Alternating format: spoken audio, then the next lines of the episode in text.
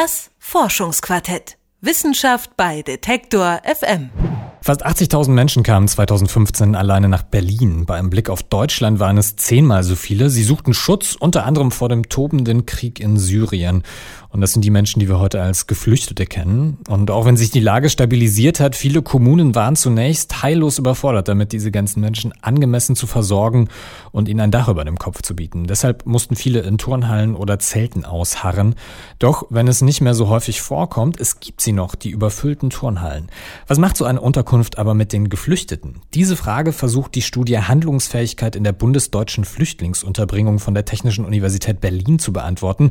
Allen voran natürlich die die Studienleiterin Judith Fey, Gregor Schenk, stellt ihre Arbeit vor. Was braucht ein Mensch zum Leben? Ein Bett, Nahrung und Kleidung? Das mag auf den ersten Blick reichen.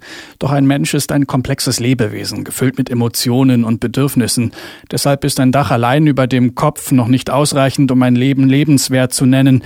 Das gehört zu den Erkenntnissen, die Judith Fey gemacht hat. Die Soziologin hat sich in ihrer Studie verschiedene Unterbringungsmöglichkeiten für Geflüchtete im Raum Berlin angesehen. Eine ist ihr besonders im Gedächtnis geblieben. War ich also wirklich sehr, sehr erschrocken, als ich in eine Unterkunft kam. Das war alles mit Tüchern verhängt. Es war alles sehr alt, sehr schäbig, sehr dreckig.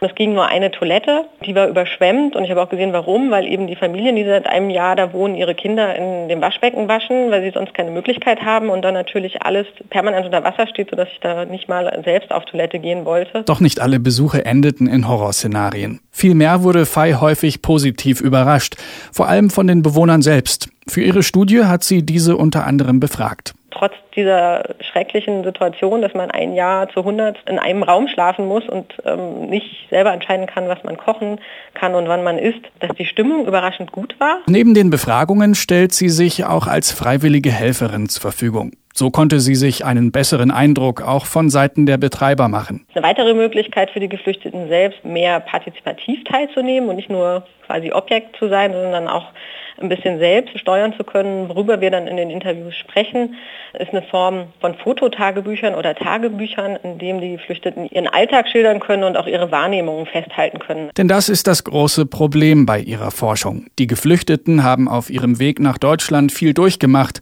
und auch hier können sie nicht sorgenfrei leben. Das ist der Grund, warum einige Betreiber auch zunächst skeptisch auf Judith Fey und ihre Forschung reagiert haben. Teilweise waren die Heimleitungen bei einer Unterkunft sehr erstmal distanziert, weil sie eben äh, die Bewohner schützen wollten gesagt haben, sie sind schon so Objekt genug, jetzt nicht noch Forschungsobjekt werden. Das ist hier ein Rückzugsraum, das ist ein Ruheraum und da ist es unpassend, Forschung zu machen. Die Bewohner hingegen hatten ein reges Interesse daran, sich mit Fei zu unterhalten. Ich habe eigentlich durchweg erlebt, dass die Bewohner sehr aufgeschlossen waren, sehr interessiert.